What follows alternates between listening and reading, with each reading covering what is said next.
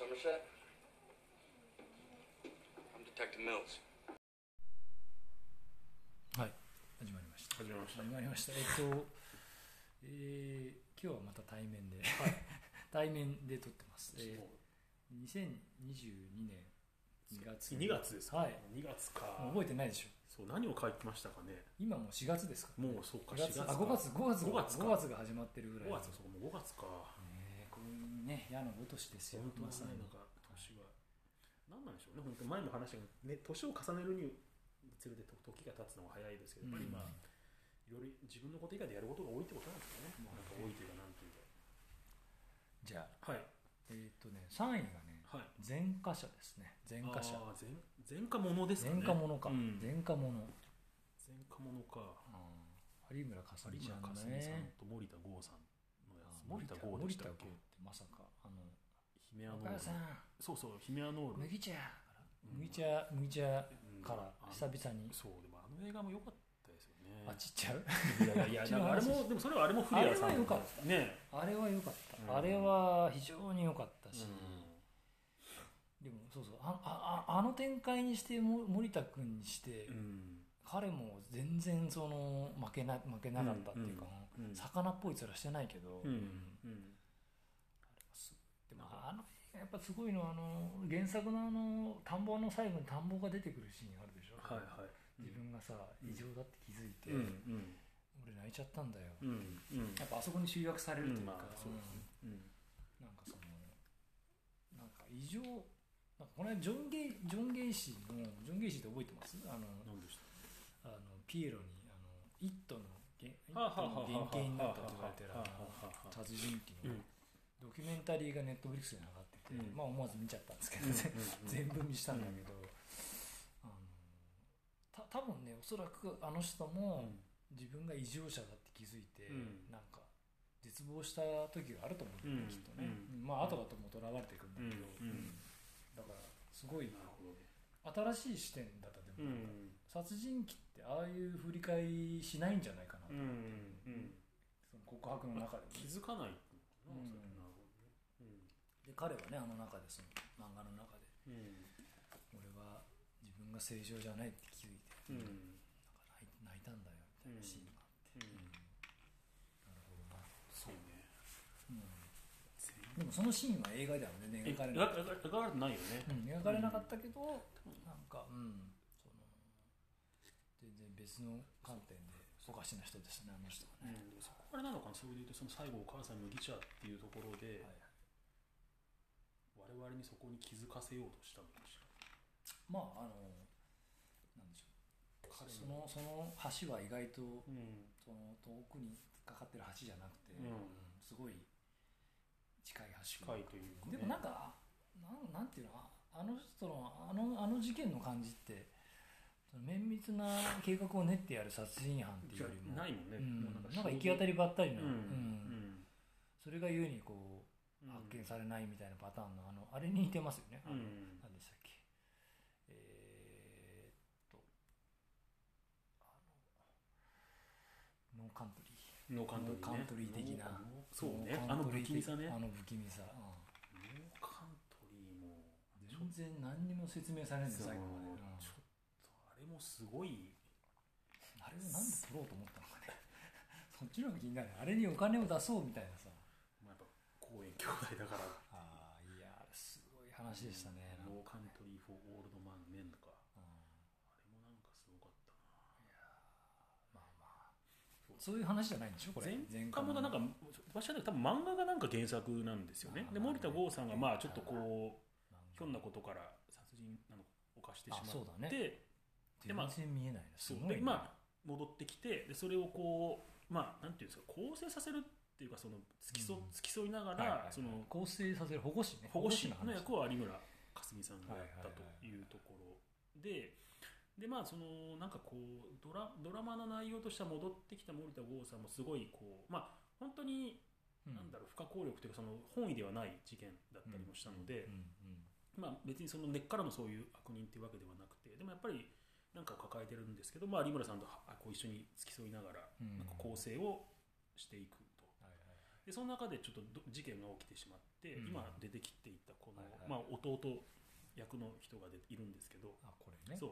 あこの人だけやたらキャラ感がありますよね。でなんかこう。阿弥陀ババアみたいになってますよ でその住んでる町で事件が起こると。まあいろんな警官が殺されていろんな人が殺されていくっていう。でもしかしたら森田さんが再発してしまったのかその事件とともにこうし森田さんがいなくなっちゃうわけですよね、うん。そので今日なんかなんか今日、えー私があのあなたがしっかりしてまし生活しましたって反抗を押せばあなたはもう完了ですとその期間は、うんうんそのその前その最後の反抗を押す直前でいなくなっちゃってそんなことは今までなかったよかったのにそんなことがあるはずがないみたいな形で、うんうんうんうん。でなんかこう物語がはいちょっとこう動いてうん。いったり。でその話の中ではその森田さんにせよその先ほどの人にせよ、まあまあ辛い過去があって、うん。そこのまあつ彼がせ彼らが背負った辛い過去が、うん。まあ、徐々にその事件を紐解きながら明らかになってきて、うん。まあ、森田さんはまたそう罪を犯してしまったのかどうかっていうところがこう、まあ、物語の骨格のまあミステリーとサスペンスにはなってるんですけど、緊張感を持たせ緊張感を持たせてるっていうところではあるのでやっぱりその、まあ、でメインとしてはやっぱりそのその保護司という保護司とその元犯罪受刑者という立場がありながらやっぱりその、まあなんていうんですかねこう人を癒すのも人だしなんかこう人を傷つけるのも人だし人を助けるのも人だしみたいなやっぱりその人と人との関係性というか、うん。こうなんですかねコミュコミュニケーションというか、まあ人間社会でのなんか人と人とのあり方みたいなのを描いてる作品なのではないかなと思ったんですけど、まあ、ちょっとやっぱ有村架純さんがちょっと可愛すぎちゃってなんかそそこにちょっとそこは若干浮世離れしてるのもったいないなっていうのがあるんですけど、まあいいキャラなんですけどね。あーいいキャラなんだけどなんかちょっとそこら辺がちょっと。まあいやなんかその具合のいいの選んでくればいいのにねもっとね。そうそうでもまあまあそこはやっぱり難しいところでね、まあ、彼女もこんな役に挑戦しましたっていうのでやっぱりこうねある程度お金稼がないといけないから、でもでも大事ですよねこういう映画が彼女が挑戦することでじゃあ見てみようかって人が増えて、まあ、こういう映画を見てなんかなるほどなっていう何かね心に思ってくれる人がいるとそれはそれでそういう意味ではとてもいい映画なんなんかそのなんていう言い方失礼ですけどうん。なんか意義のあるというか意味のある映画なんだろうなっていうのがあってうん。うん。なんかでもコメント結構辛辣で。うん。悪くはないが深いこと言いたい割にちょっと軽いって書いてあります、でまあだからというかうまく言えてないと。うん、なんかけ何がそうだからなんか何が言いたかったのかなっていうのもちょっとこう微妙に見えてなくてその、まあ、サスペンス、まあ、そっちはそっちでねなんかこう物語をドライブしていくものなんだけど、うん。結局それを通じてうん。なんか何がいいまあ多分なんかみんそのさっきの人と人の関わりみたいなのを言いたかったんだろうけれど、うん。まあ、3位に選んでるぐらいだからよっぽどなんかうん。でまあまあ見応えはあったんだと思うんですけどねうん。当時ね。だとその彼の過去が明らかになっていく部分となんかそこがそこと今の彼の姿とそこをそのなんか有村さんとのあれをついてどう解消クリアしていくのかクリアされたのかみたいなところはちょっとうまく見えてなかこなかったのかなっていう。描き方が気になるねちょっとね、うん。そのでもああ荒野の監督ですよねこれ多分ね。あうん。はあ荒野の監督なんだうんこれ、うんじゃあちょっと見てみようかな。そうかそういうところで見たんだけあれも評価分かれるよねああ荒野のね、なんか。ああ荒野は前編が良かったけど後編がちょっと失速しなって気もなんかしてしていて。ああれ前編あ確かに前編後編だったな。そうそうあった。そうそうそう。あのー、あの準備やめたところが前編だっけ？かな。で後編はもう本当ボクシングの世界でお互いが戦い始めるっていう感じだな。うん。あそうだからまあだからうんなんか前あ回れもすごかったよねうん。ななんであんなのああれ寺山修司だっけなんかかなあの原作は多分そうな気がする、うんうんまあ寺山修司なんだろうな、このさこの前科者とさっきの1月の3位のさ声もない、はいはい見惚れた時にうん。やっぱ何かちょっとこう現今ここにある問題を描いだからそのなんかそのうん。何何をまあもちろん漫画が原作っていうのはあるんでしょうけうど、ん。その作り手たちがどういう社会この問題意識をこの映画に映画を通じて描きたいのかなっていうのと、それに対するこうメッセージ性とか打ち出し方みたいなのが、うん。あんま見えてこなかったかなってそのさっきの作品を比べちゃうとね、うん、でそこもうちょっとこう、まあ、より多くの人に見てもらいたいからもうちょっとねその希釈希釈しちゃったのね。そうここっちのドライブのミステリーのところをドライブしたのかもしれないしそこら辺がちょっとなんか、もうちょっとグッとくると思ってよかったのかなっていう気はちょっとするかな。なんか日本の作品って、こう私小説っぽいの多いよね、うん。そのなんかその、うん。個人のその社会問題を描くんじゃなくて個人の個人のなんか問題を描きがちだよね。で個人の思いがちょっとこうドライブし強めにしちゃってるっ来て。ていうのがまあなんか、あー確かに確かにそう言われてるのバーニングとかってやっぱうん。個人あんま感じないもんね。うんなんかなんかいるんだけど分かんないじゃんもうなんだか社会問題のなんかしゃああの変なその北朝鮮が近くにある感じとか。そう、うん、とかさ、うんなん。かふわふわした女の主人公とかさ、はいはいはい。なんだか。えいるんだけどこいつは何なんだろうって個人わかるわかそうるなんか有村架純じゃないんだよね絶対に。だそういう意味ではやっぱ有村さんがそういう前面に立っちゃうし彼女の人の良さとか前面に立っちゃうし彼女の頑張りぐらいも前面に立っちゃうし、森田君すごいね。で森田剛はやっぱり。ちょっとやばいねこれ。うん。なんかいい感じになったね。うん、なんか今メーザーリエと結婚してるわけでしょ、うん。そこの組み合わせもやっぱいいよね。なんかなんかいやとても面白いというかかっこいいなと思うよねの役をそしてキムタクはこれやれないからね。いやそうなんですよ。これこの格好このなんかなんか誠みたい誠みたいなビートルズみたいなそうそう。M さんみたいなビートルズ入ってますよだからでも工藤誠だからね。そうほんほんそうか。誠だね。そうそうそうそうそう。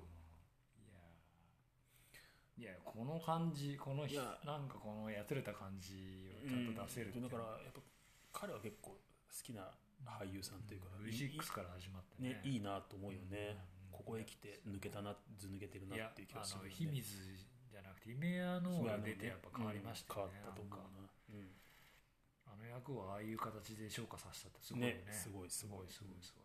それはなんかやっぱり我々もなんだかんだ言ってその完成したものよりもなんかこうやっぱ出来上がり前があって、うん完成していく形がやっぱ見えたりするとやっぱり育てたじゃないけど、うん。なんかすごい感動しちゃうよね。かうん。感動しちゃう、うん、なんかね流れを知ってるとね、うん。うん。いやしかもね古谷さんの作品出るのって多分結構チャレンジングそうだったそうだよね。アイドルから脱皮してというかさ、うん。しかもこうファンが多い作品だから、下手したらすげえ叩かれたりすそうだよるじゃんそうだよね。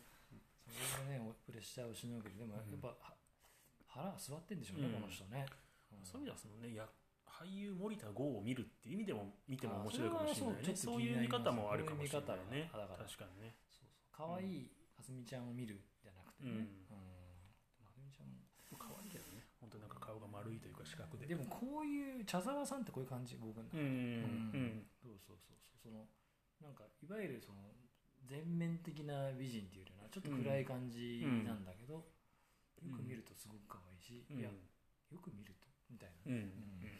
みたいな感じかな。そうだ。やっぱり話していくとこう記憶が蘇ってきますね。あだからそういうそういうことだと思います。これでもねちょっと話したんですよ。すでにこの次のちょっと思い出しただけもちょっとあれ話したね確かにね。もうこういう、うん。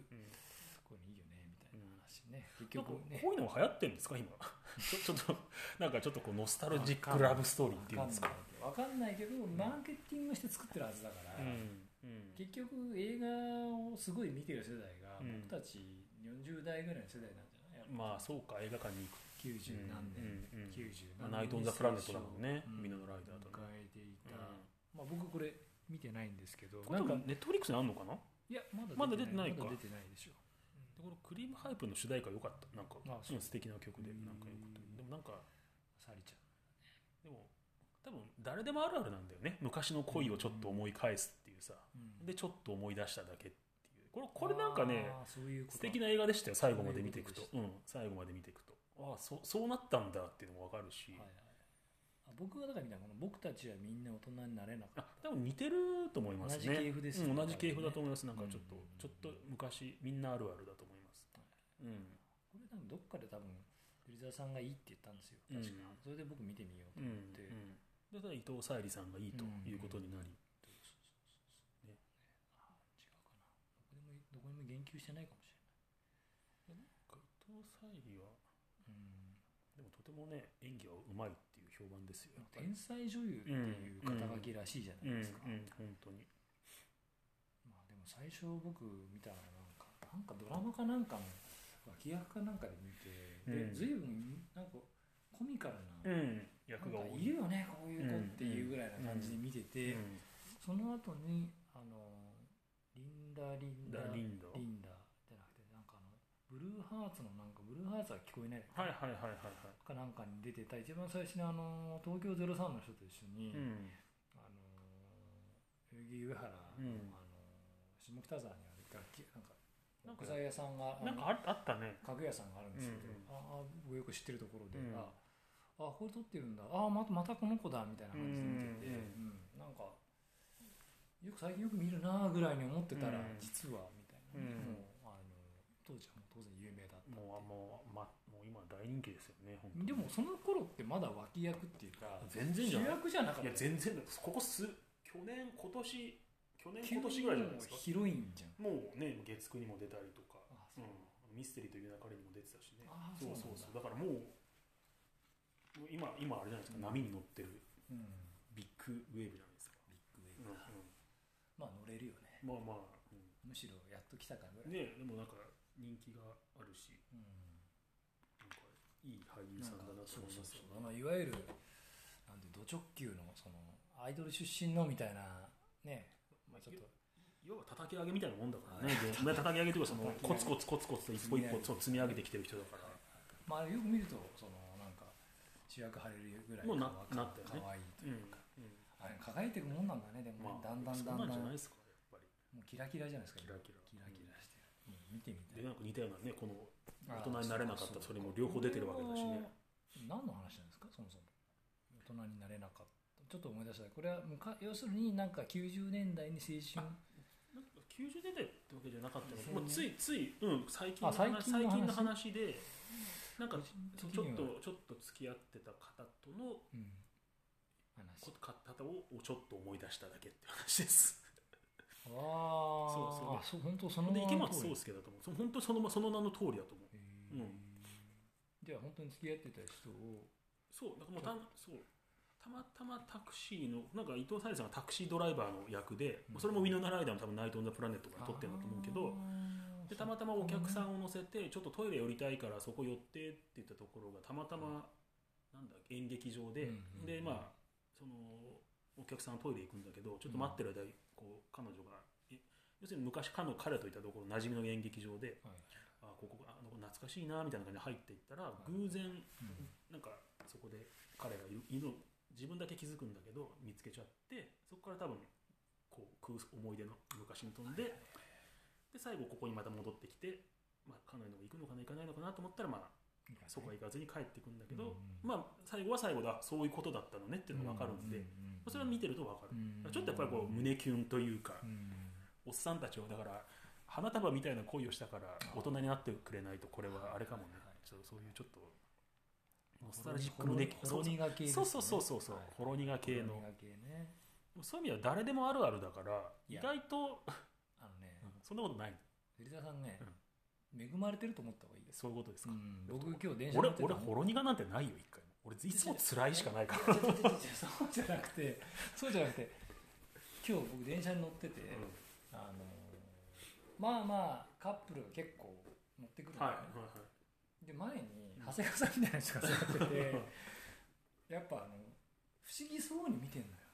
うん。そのカップルというたちが。生態をうんいやあカップルななるほどなるほど。向こう側がこっちをなるほどなるほど羨ましいのか、うん。感情を死んだ魚のような目で見てるからわからないんだけど、うん。あの不思議そうに見ていて、僕もね自分がもうそういう恋愛みたいなものから長く離れてるから、うん。やっぱ不思議そうに見ちゃうのようん見てると、うん。幸せそうだなみたいなうん。ふうにあんま思わなくて、うんなんかなんかわちゃわちゃしててでなんかお昼に食べるものとかをさ、うん。携帯で2人で見てんだよ、うん。もう頭をくすりすりしながらさ、でおでもこのこのこの温度感が後で何かあった時に全部逆、逆張り逆張りになってこう憎しみ合いとかに変わってくんだよなとかって嫌な想像もしながら見ていてさ、うん、でも全くそういう経験をできない人もいるのよ、まあそうかそうだね。うん。そうかそうか。そう。だから僕は別にそれそれをひ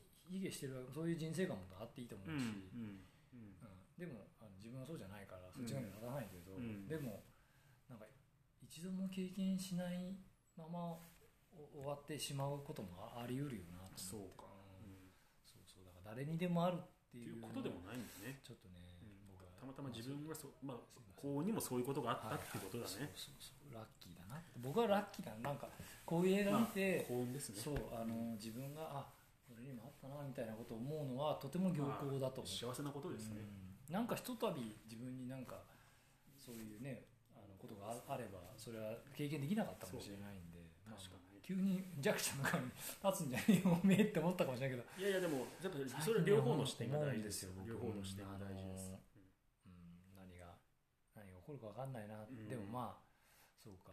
でもこれもそういう映画ですよ。何が起こるか分かんないですよやっぱりね。人生なんてさっていう。ね。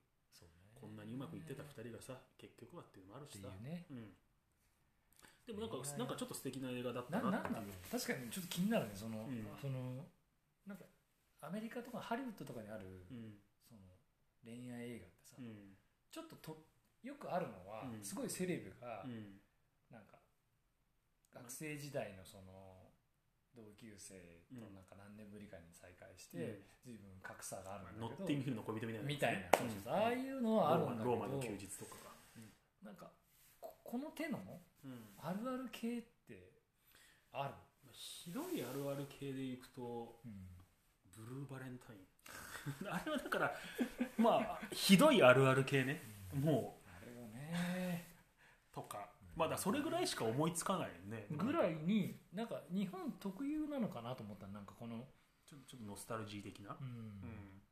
なんかあったかな。でもなんか恋愛ものか確かにそうだよね。プリティウーマンとかその、まあ、古くからローマの休日もそうだし、んうちょっとそういうかなんかそうそういう起伏のない話って受けないからさ。かもしれないね、うん。やっぱその設定としてもうそういうものだ。ないじゃん。そう、うん。だって普通の人の恋愛でしょってなっちゃうああそうそうそれをわざわざ描いて何なのよっていう、そうなるとあれなのかね。ちょっとドラマだけどフフレンズとかあとまあセックスザシティとかどちらかとそういうちょっとこううんグルでもまあそれをググルービンあとそのビバリビバヒルとかだけどでもあれは別にノスタルジーじゃないもんね。その当時オンゴーイング系だからね。ちょっと違うっちゃ違うよね。まあブルーバレンタインしか思い出せない強烈すぎて。ハイフィデリティとかもなんか一緒な感じするけど、ね、そうあと「セイ・エニシング」とかそうかもしれない、うんうんうん。あのキャメロン・クローキャメシングルスとかもそうかもしれないちょっと。恋愛ものねちょっとうん恋愛ものか、なんかそのキャメロン・クローのそこら辺はいいなハイフィデリティ、セイ・エニシング普通の人がうん。過去を振り返って、うん。なんかみたいな世界だよね、ちょっと違うけどあとあのあのあ名前出てこないちょっと思い出せない。でもイメージが湧いてる。わうん。あのさジム・キャリーとさ、うん。あのあー。はいはいはいはいはい。記憶を失いそう。なんだっけ？えっとね。ジム・キャリーってあの、これ出したいよね。そうジム・キャリーで女の子はあのスパイダーマンキルスティン・ダンストで、はいはいはい記憶をとりあえずなくしたまだでエターナル・サンシャインだ。そうあれとかがだからちょっとやっぱファンタジーが入るよね、はいはい。はいだから本当にド直球のこれさ過去を振り返るパターンでしょ？そう。本当にだからもうあれもそうだだからあのなんだっけ日本映画さっきさっき話出ましたけどえっと何でしたっけ？えっと大人は大人になれなかった。ああそうそうそう、うん僕たちはみんな大人。なのあそう。このタイプのやつって確かにないかも。で想像するに白人に老けやすいからできないっていう。単純に。20年っていう時を超えられない、まあ超えられないって人が変わっちゃうとかね、変わっちゃうから。急に太っちゃうとかね。急になんかもう違くなっちゃうあーいやだから40歳の女優俳優が20代を演まあそうね。じられないんじゃない、まあなかなかそれは確かにあるかもね。ノルウェーのマツケンなんか17歳やってるからね。そうだよね、まあ、そこは確かにちょっと大変なところはあるよね。確かにね。ゴーラケンのイチャつくシーンとかもう微妙だったもんねなんか見たくない。コーラ剣も出てたのかノルウェーのものそうがそうそう。確かあにのーなんだっけ。確かに。出てたわその時まだ気づき気づき役でそう出てたな。うんうまいね。とかうん。う ん俺うまいって食べ食べ方がうまいって意味だよ。あーははみたいなシーンが出てくるんだけど。おいこんな設定ねえぞ。ねって思ったね。言わん入れなんで入れた？男二人のボーイズラブをちょっと先取ってたのかな。ボーイズラブボーイズラブとかね今今最近ちょっと話題のね。ボーイズラブボーイズラブといえばなんか間町山さんがなんかボーイズラブの話してたな。なんだっけかな。あれはボーイズラブなんですよねみたいな話を。パワーオブザドッグじゃないあバー・オブ・ザ・ドッグじゃないな。ない。違う違う。コールミーバイオキ僕の名前で。君の名前で僕を呼んでか。僕の名前に君の名前かそういうねド直球のやつじゃなくて、なんか「へえ」みたいななんか話に対してマッチーがそんなこと言った気がするんだけど、うん。マッチーさんもね面白いよね、面白いよな町山さん。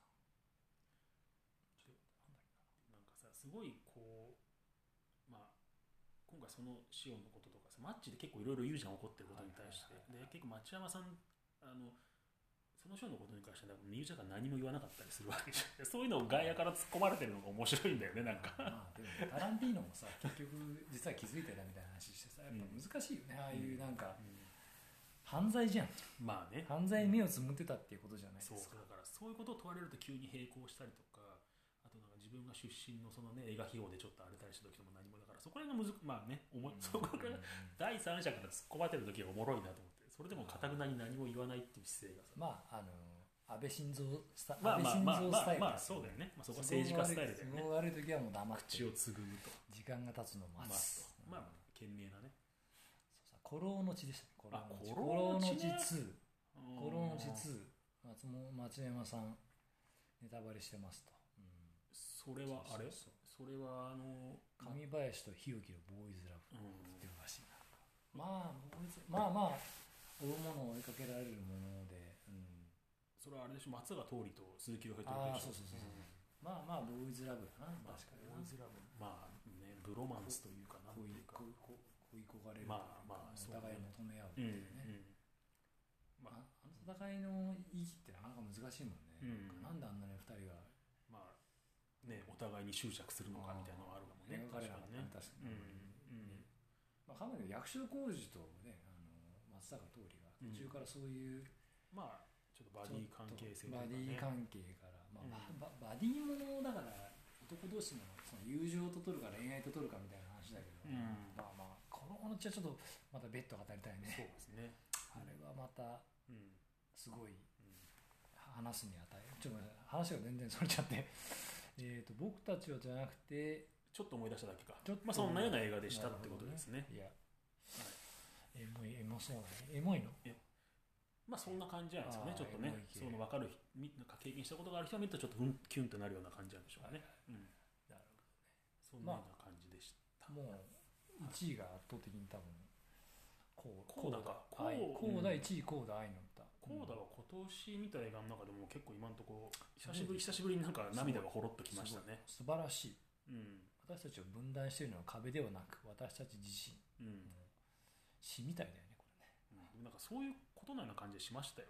なんかこうなんかもうすごい分かりやすいよ本当に長瀬に来てるなっていうのは分かるし。そういうの大丈夫ですか？まあまあ映画館に入っちゃったら見るしかないもんねいいしでもそのなんかうん。なんか僕ねネットフリックスとかでもそういうのだともうもう消しちゃうんですよ、うん。こ怖くて。でもでもねなんかその変なんかでも映画としてよくできてる。うん。まあ、フランス映画のリメイクらしいんだけどだからまあそういう意味ではまあ、ね、そのフランス映画が元のフランス映画がすごいって話なんですけど、うんうんなんかその、まあ、かとある家族がいてお父さんお母さんお兄ちゃん主人公の女の子で主人公以外はみんなあのろう話者なんですよ、はいはい。声が。でなんかそのでも妹自分だけなんか健常者として生まれちゃって、うんうんうんうんそれをこうだって呼ぶらしいんですね。なんかチルドレン・オブ・ディフェクトなんとか要するにそのうん。うん、要するに耳が聞こえない人と喋れない人のチルドレンでうん。略してこうだ頭文字を取って言うらしいんですけどで結局彼女はその家族一家がその町で暮らしていくためにやっぱ必要なわけですよね。その声が喋れって耳が。なんですけど家族はあの自分は自分で夢があるってことに気づいていく中で、まあ、自分としては家族を取るべきか自分の夢を追うべきか。でも家族としては彼女にいてほしい。でも彼女の将来を思うべきか。みたいな、まあ、そんなようなところで人間ドラマがこう進んでいって、でなんかこう感じたまあ彼女は歌が好きで音楽うん。大学に入りたいでも自分の歌声って届かないわけですよね。結局。家族にね。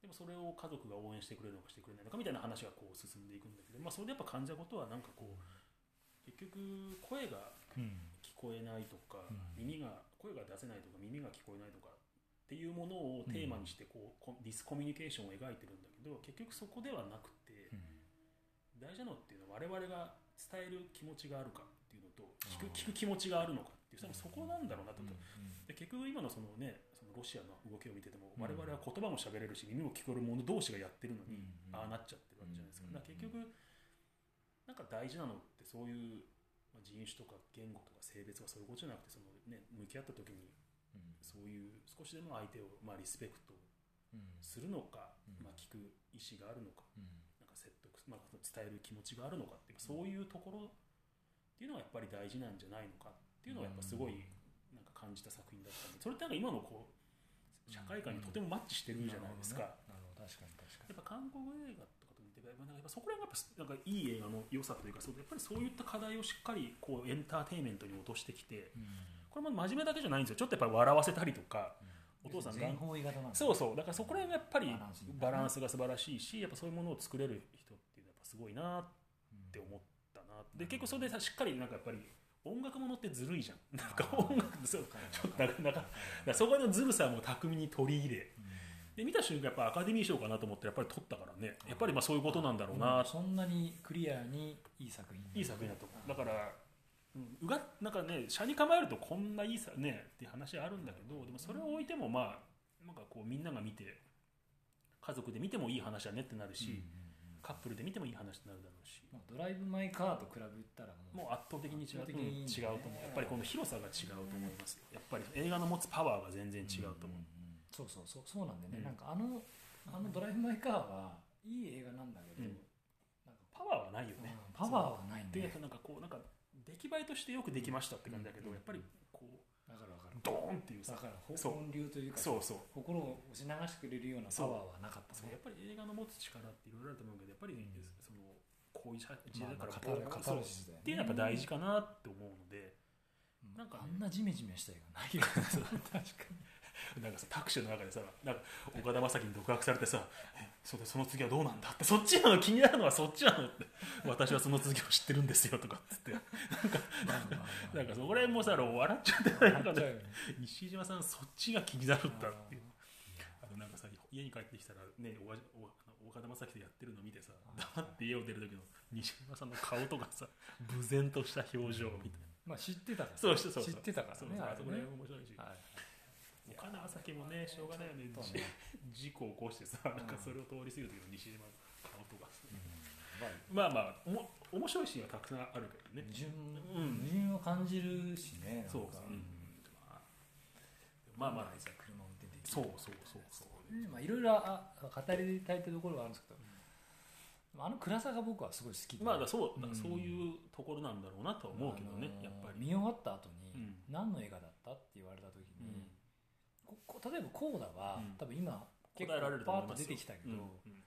あのなんか一言でさすごい一言でも言えるし10言でも語れるけど、あのドライブ・マイ・カーってうん。何の話だったのか説明するのも難しいし難しいと思で見終わった後の感じ？感動ん？感動ししたかな？みたいな感じの、多分そうもならないと思う。あのね消化不良感がうん。僕はすごい好きで、うん。その簡単に説明することを拒むというか、あのそうハルキーの話が基本にそういうのが多いのかな？うんうん。あの簡単にその感想を言えないというのがすごいいいなうん。だからこちらにいろいろ考えさせられるよね。そうそうそう。どっちかというと、そうアウトプットを、うん。引き出す映画とそういうかね。そうそうそう、そう。いう感じがうん。よく描かれてたなっていう、うん。それバーニングもやっぱそうだもんね。そうそうそう。ハルキーだからやっぱりそういうなんか。そっち系だと思いますよ。ドライブ・マイ・カーはね。ノルウェーの森はね。なんかもうどっちつかずみたいななんかひどい映画でひした、ひどいかう。んなるほど。まあでも、あのなるほどねできてしまったからね、まあまあしょうがないよね。日本映画と一緒でそのアンチテーゼとしてうん。これはやっちゃいけないんだなってななるほどなるほどね。やっちゃいけない例としてはすごいぴったりだったうん。だからなんかそのやっぱ違うよね。こうなんかこのコーダみたいなどちらかとこうボーンって与えてくれたものに対してこっちがリアクションできる映画だけどやっぱりねそのそうだねドライブ・マイ・カーでやっぱりこちらがある程度自分でなんか能動的になって考えていかないとね。こっちはもう待ってればねちゃんと感動させてくれるけど。そうそう。そうなんだ。そうなんかそういうなんかところを感じて。でもまあだからってその変な作りがあの緩いとかそういうわけではなくて、うん。えなんか本当によくできてるんだと思いますよね、うん。そういうところも手を抜かずに。まあ確かにもうね、まあ、このシング・ストリートとかやっぱそういうのにやっぱちょっとにやっぱ歌物はちょっとずるいよね。なんかやっぱ感動しちゃうもんねやっぱね。ねといえば、まあ、ちょっと話それちゃうんですけど「ラブ・イズ・ブラインド」見ました。見てない。あ見てない。それどんなやつ？いやあのネットフリックスの,、ん。あのリアリティ系の。それは映画？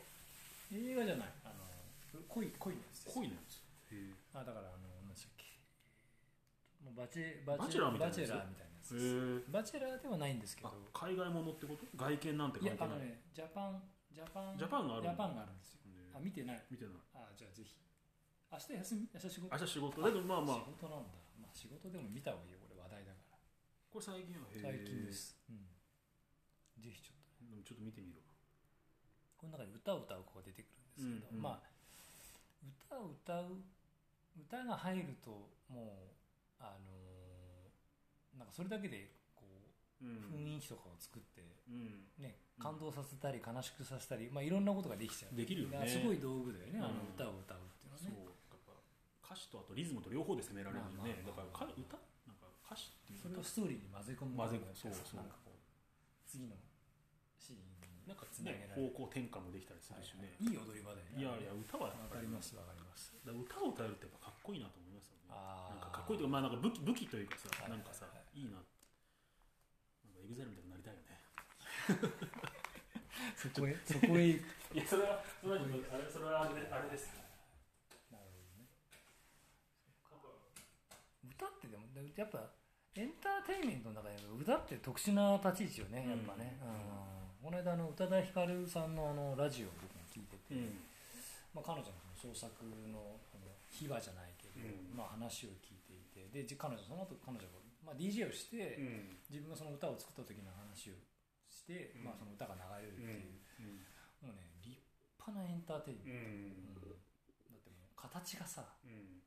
そこに歌詞がそこ出なかったんだよねみたいなことつぶやいてるだけなんだけど、で最後になんかこういうレストランで僕としてたらなんかこういうことが起こって、で書けるようになってで書いた。でその時になんか自分が書きたかったものっていうのはこういうもんだって気づいたんだよね、じゃあちょっと聞いてくださいみたいな感じで流れるんだけども、もうそれだけですごいなんかなんかいや異様な説得力があるんだよね、うんなんか絵とかがない分さ、うん。まあそうだね、ん、こちらに想像させるってもできるし、ああそう確かにね、だからまああでも「ラブ・イズ・ブラインド」見てないならぜひ歌を歌う子が出てくるんでいやちょちょ注目。ちょっと見て。ああのでもあのリアリティショー好きですよね いやあのバチェロレッティやっぱやっぱよくできてんだよね偽物として、あ見てない。見てない全まあ然見てない。全然見てないやっぱりまあね。この前そうそれにお勧めされてまだちょっと全然なんですけどやっぱり。できないよね。いや忙しいからさ。でもでもやっぱり周囲にファンは圧倒的に多いですよやっぱり。うん。見てる人が本当に多い。やっぱ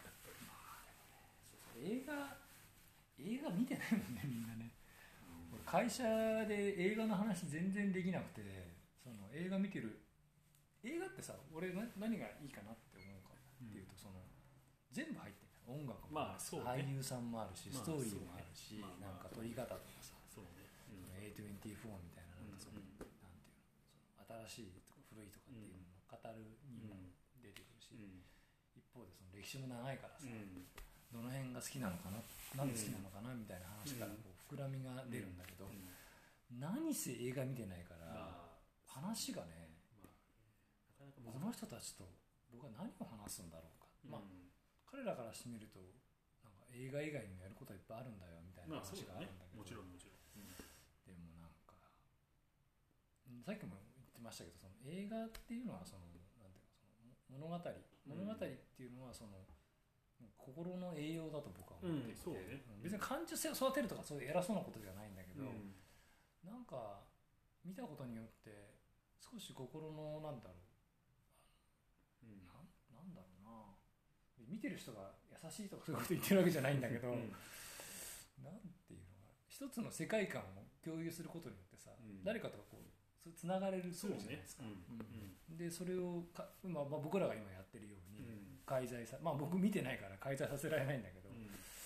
で後でまあみ見てうん。あの俺こう思ったまあこの間の何でしたっけあの古田新太さんのあの何でしたっけあのえ悲しい話。ー 空白空白ああいうのを見たことによって別に大した話してないけどなんか彼がその心を許せたシーンってどこだったのかなみたいな、あここだと思うよみたいな、あそこであ確かにそうだわあそこだわっていう、うん。あの一点でさ、うん。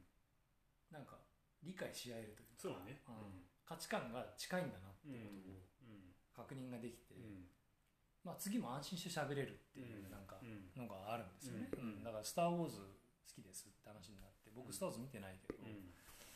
あすごい好きですって言われたら誰かが誰か興味がある人がいて言われたら、多分見てみると思うんだよね。まあ。でで多分自分が心に残ったシーンの話を多分この人にすると思う、うん。でその人はそれを聞いてあうん。この人ってここのこの語ることがいっぱいあるこの映画の中のここのことなんだうん。で彼も僕のことを間接的に深く理解してくれるし、うん。どこでしたかっていう質問によってこうその exchange ってすごくなんか、なんていうの？下手なあの飲み会よりもずっとディープだと思うんだよ、俺は、うん。うん。うん。でも映画を見てない。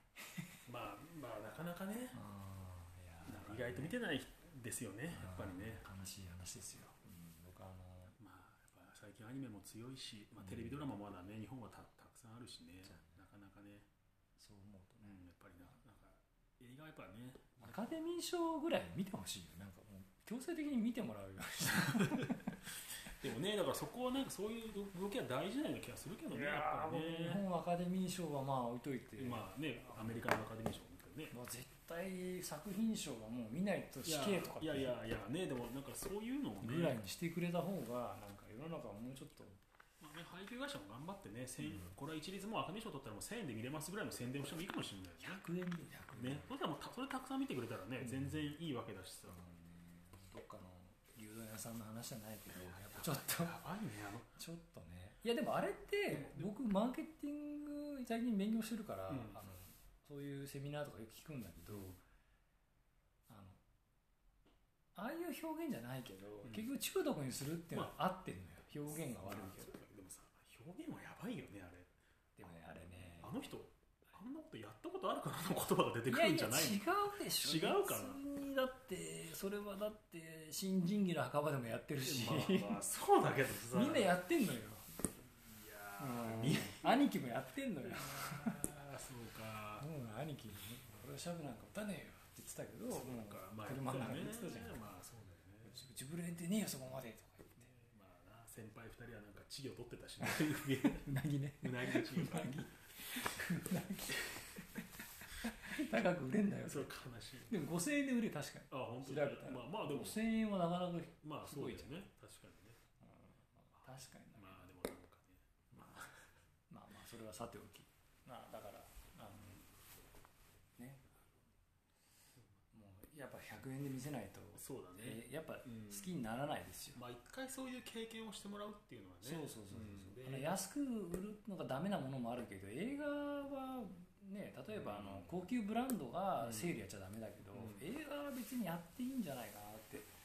アマゾンってもねタダで見れるとね、そうだからそこがちょっとね、なかなかうん。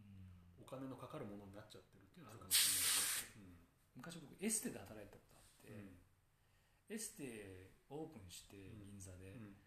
でお客さんやっぱ来ないのよ。うん。なぜかっていうとちゃんと広告ってないからさ、うんやっぱやるからにはうん。もう確実にその、あのやり方があってさうん。広め方というか、うん。雑誌にその上手に広告ってタイアップしてなんかその、うん。分かるじゃないですか、あれ仮にその業界が変わったとしてもさやらなきゃいけないことそうだね。はなんとなくイメージつくでしょ、うん。それ全然やってないから、うん。お客さん一人も来ないわけ、パーティーはやるんだけど、うん。パーティーやってそこでなんかあのあオープンしましたって言っても、うん。そんなに来てくれないじゃん、まあそこに忙しいしみんな、うん。だからもっとうまくタイアップしてさなんか浜崎さんが来てますとかそういうのあって初めて、うん。じゃあファンの人がなんか、行ってみようかってみようかってなるんだけど、うん。それでも敷居高いじゃん。そうね。